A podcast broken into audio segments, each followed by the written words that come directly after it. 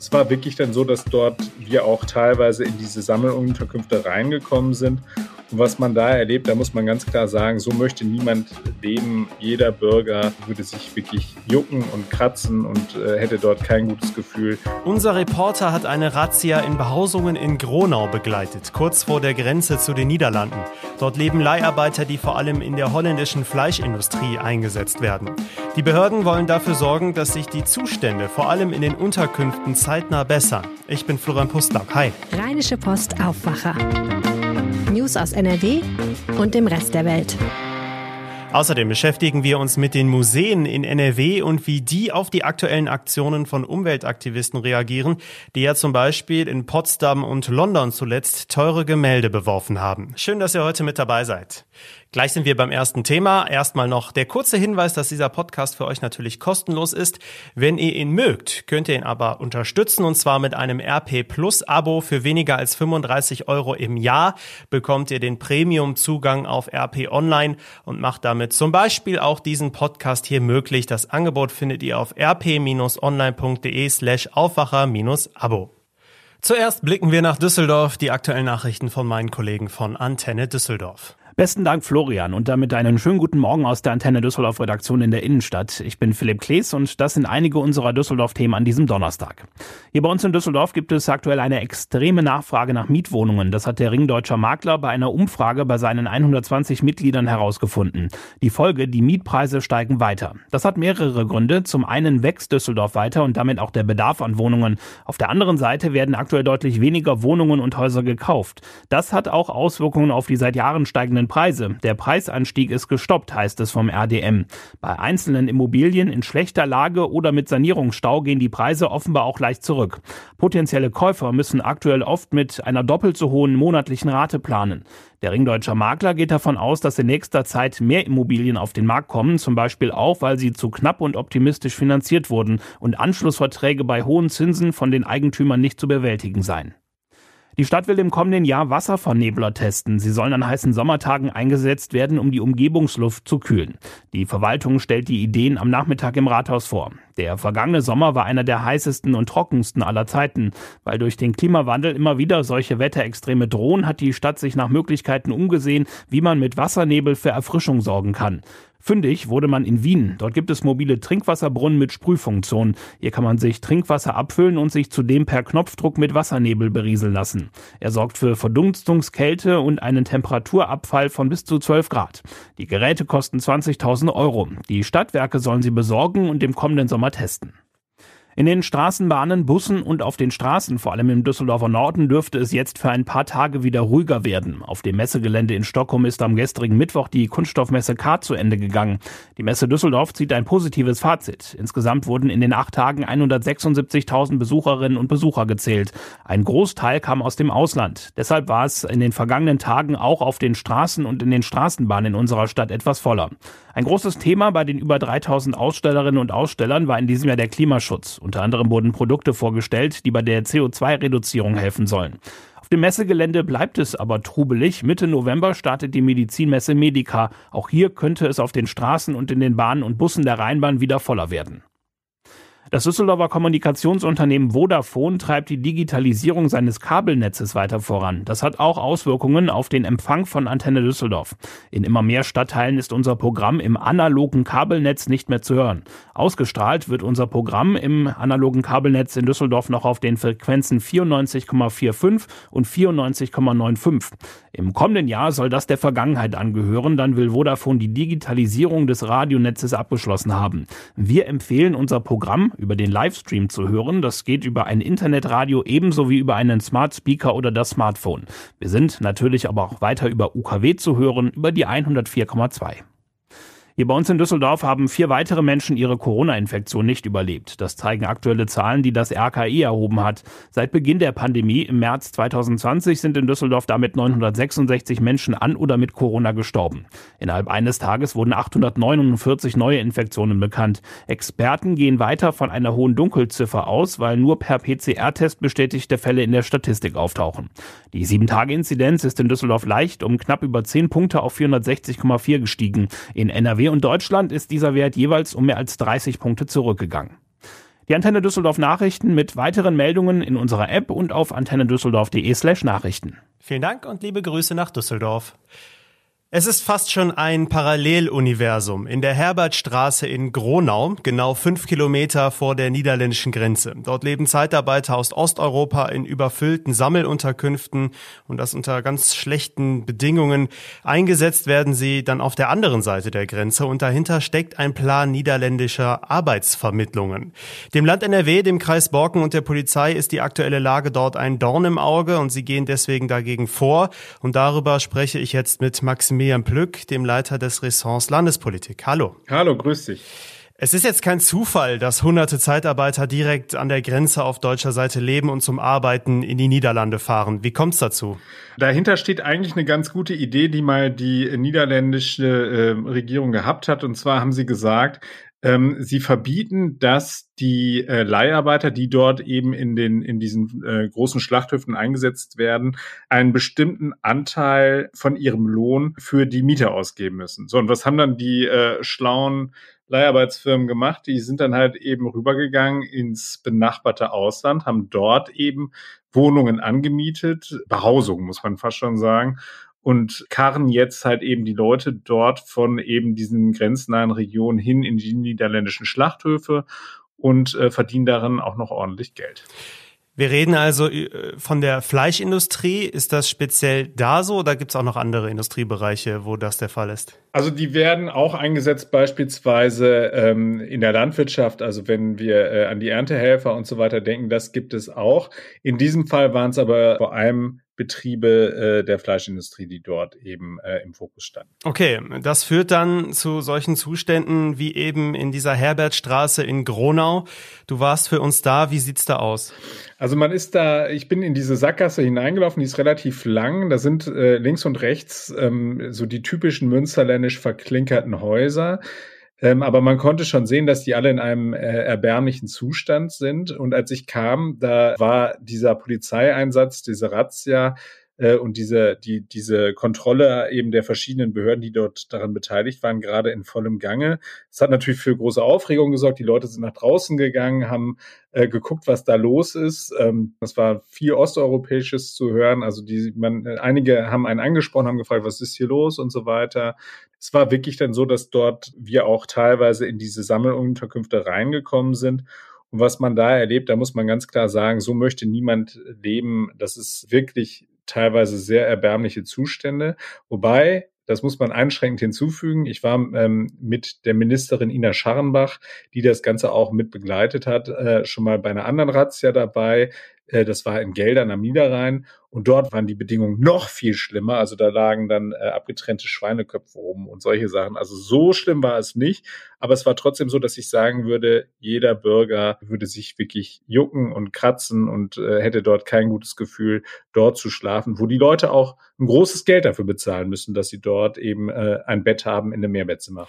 Ich, ich kann mir das gar nicht richtig vorstellen. Also wie, wie kann es überhaupt so weit kommen zu diesen Zuständen und auch, dass äh, trotz der Razzien und Kontrollen, die ja immer wieder durchgeführt durchgeführt werden, irgendwie gar nicht so richtig was passiert. Naja, das, also da müssen wir Verbraucher uns äh, häufig auch an die eigene Nase fassen. Vor allem in Deutschland sind wir ja sehr, sehr preisbewusst, was Fleischprodukte angeht. Also da äh, lohnt es ja, sich einmal äh, einen Prospekt in die Hand zu nehmen und zu schauen, zu was für Preisen wir hier teilweise die Grillwurst oder das Nackensteak halt eben äh, im Supermarkt kaufen können.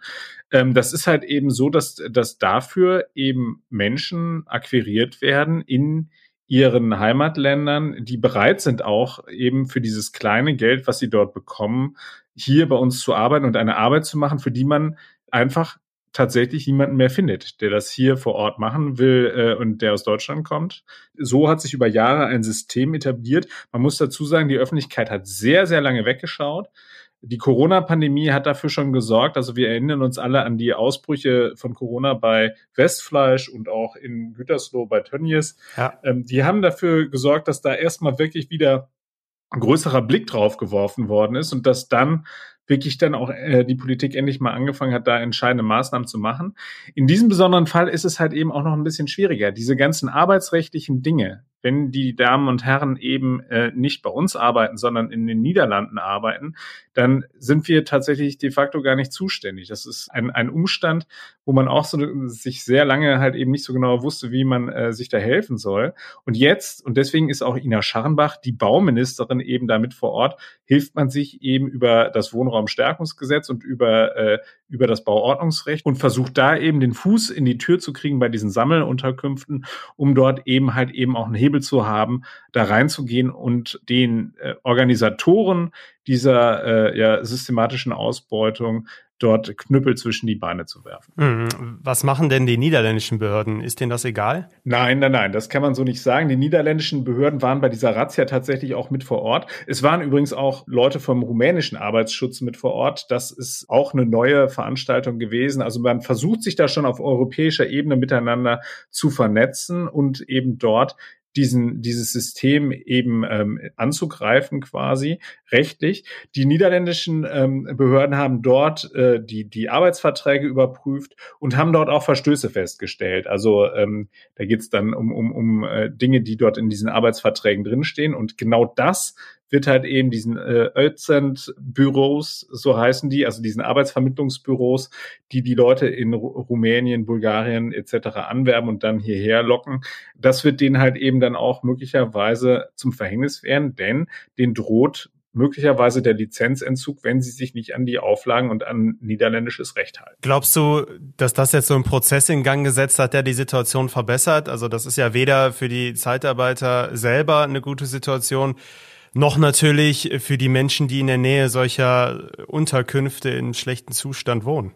Also nachdem ich das dort gesehen habe, ich, würde ich sagen, man, äh, dann ist man naiv, wenn man glaubt, dass sich da relativ schnell was ändert. Also das wird nicht passieren. Ja. Aber ich habe, was ich festgestellt habe, ist, dass ähm, schon eine Verbesserung äh, zur vorangegangenen Razzia, die war Anfang des Jahres äh, am Niederrhein, äh, und zu dem, was ich dort jetzt gesehen habe. Das mag möglicherweise jetzt mit dem Standort zusammenhängen. Mir hat aber da eine Behördenvertreterin gesagt, sie erleben auch, dass diese Firmen äh, durchaus auch verstanden haben, dass sie jetzt häufiger äh, kontrolliert werden. Das war übrigens auch noch ganz interessant. Wir sind dort in diesen einen Aufenthaltsraum reingegangen. Die Leute waren sehr, sehr entspannt. Also das habe ich äh, bei einer anderen Razzia anders erlebt. Da waren die Leute sehr verängstigt, wussten nicht so genau, was da passiert, hatten Angst, hatten Sorge. Da hatten auch nicht alle äh, Ausweispapiere und so weiter. Das war diesmal anders. Es konnten sich alle ausweisen. Das heißt also, da versuchen die Firmen schon auch äh, sozusagen sich im legalen Raum möglichst zu bewegen.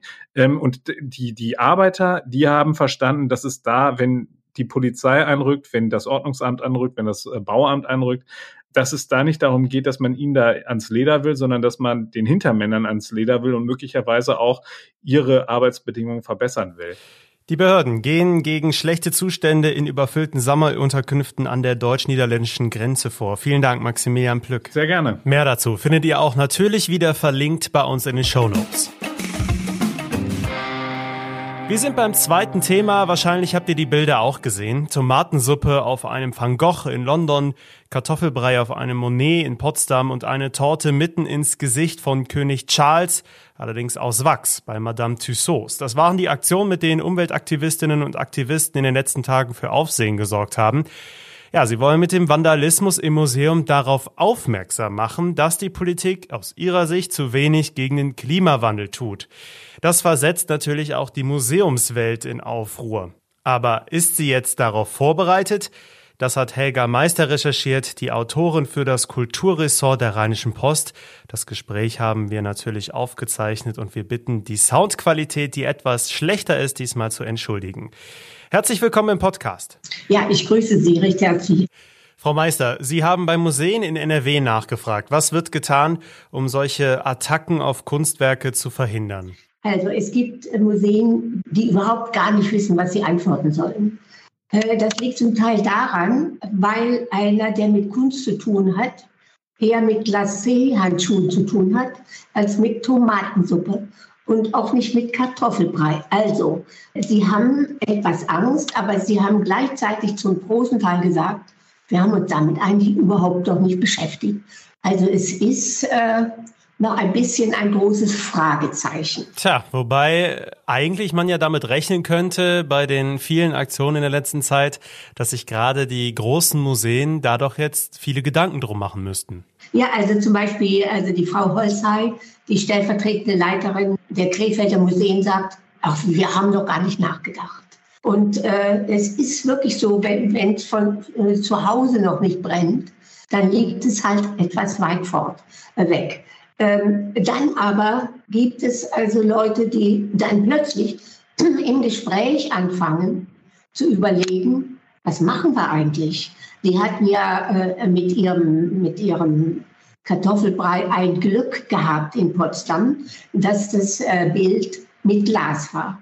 So, nun fing Herr Krämer, Museumschef des Kunstpalastes, an und, und, und fragte sich so in meinem Beisein, Glas ist ja nicht schlecht, aber Glas mm, und so. Spricht denn irgendwas gegen Kunst hinter Glas? Natürlich kennt man Glas vor allen Dingen von den Fotoarbeiten und die sorgen ja dafür vor allen Dingen mit, mit diesem Diasec-Glas, also mit diesem Vakuumglas, äh, dass die Fotos strahlen. Bei Gemälden würde das ja auch eine gewisse Flachheit machen. Deswegen haben sie ein bisschen Angst. So. Und jetzt stehen sie da. Der, der Gregor Jansen sagt, ja, Helga, was machen wir denn dann so in dem Stil?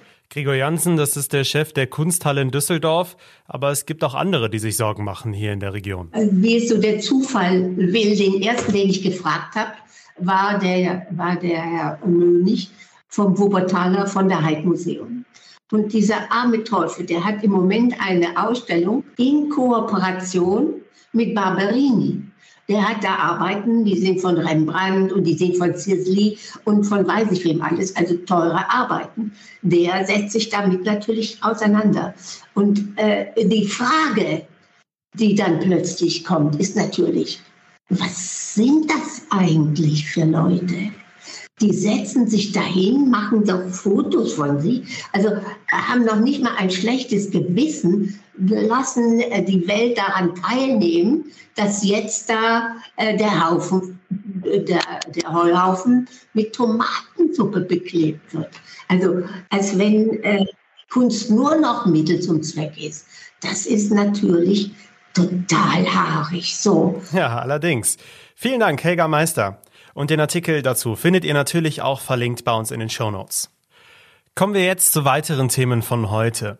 Die wirtschaftlichen Folgen der Energiekrise beschäftigen uns auch heute wieder. Bundesfinanzminister Christian Lindner veröffentlicht zum Beispiel die Herbststeuerschätzung.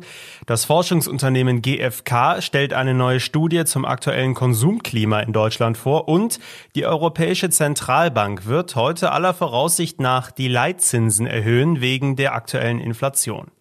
Schulkinder in NRW sollen mehr auf das Thema illegale Autorennen im Straßenverkehr aufmerksam gemacht werden. Innenminister Herbert Reul und Schulministerin Dorothee Feller starten dafür heute das Projekt namens Verantwortung stoppt Vollgas an den Schulen. Und das Musical Starlight Express in Bochum feiert ein Jubiläum, und zwar den 18 Millionsten Besucher bei einer Vorstellung. Heute Abend ist es soweit. Das erfolgreiche Musical gibt es inzwischen seit 34 Jahren mitten im Ruhrgebiet. Damit sind wir beim Wetter. Der Tag beginnt etwas nebliger, danach wird es aber freundlich. Nur einzelne Schauer sind möglich bei sehr warmen 19 bis 22 Grad.